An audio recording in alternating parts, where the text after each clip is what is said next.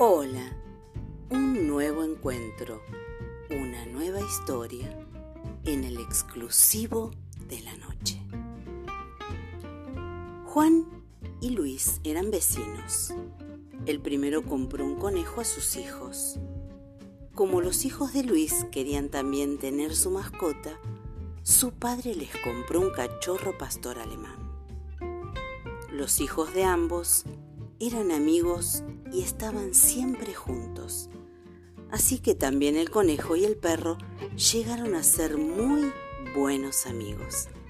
Y era normal verlos jugar y corretear. Juan y su familia se ausentaron un fin de semana y el domingo, mientras Luis y su familia tomaban una merienda, su perro entró a la cocina con el conejo entre los dientes.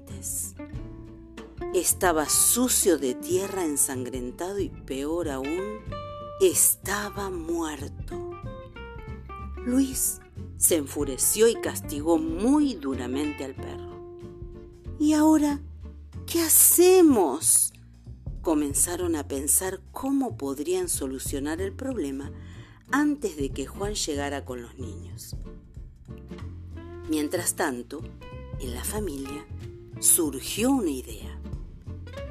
Bañar al conejo, dejarlo bien limpio y ponerlo en su casita, acomodándolo como si estuviera durmiendo. De pronto, escucharon llegar a sus vecinos y a los niños gritando. ¡Los descubrieron! pensaron. De inmediato, Juan vino a hablar con Luis. Parecía asustado, como si hubiera visto un fantasma. El conejo. El conejo. ¿El conejo qué? ¿Qué tiene el conejo? Murió. ¿Murió? ¡Qué pena! Hoy por la tarde parecía estar bien. Pero si murió el viernes, respondió Juan. ¿El viernes? Sí, fue antes de que viajáramos los niños y lo enterraron en el fondo del patio. La historia termina aquí. Lo que ocurrió después no importa.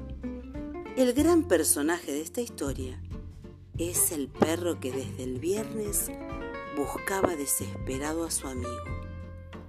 Después de rastrear todo el terreno, descubrió el cuerpo muerto y enterrado.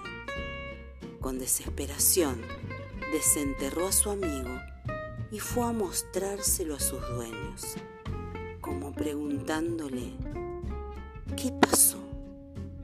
¿Qué es esto? Gracias Mari por leer esta historia.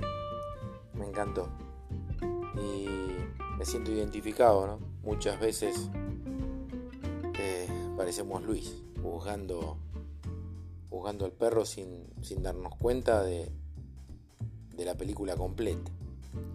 Y, y en vez de un perro, muchas veces juzgamos a las personas que nos rodean, aún a las personas que más queremos.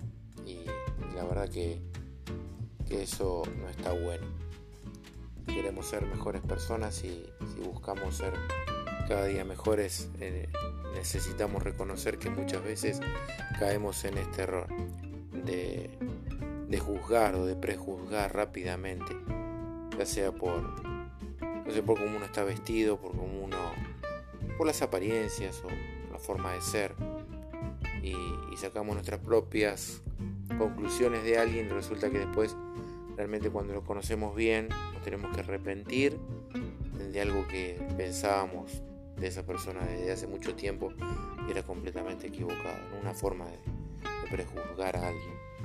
Y la Biblia dice algo así que con la misma vara que, que, medimos seremos medidos, ¿no? o con la misma vara que juzgamos seremos juzgados. Y muchas veces tenemos ese dedo que señala, ese dedo que apunta, pero si cada dedo que apunta se convirtiera convirtieran en manos que acarician, tendríamos un mundo distinto. Yo eso pienso que, que en vez de señalar, habría que acariciar. Que el Señor les bendiga en esta noche.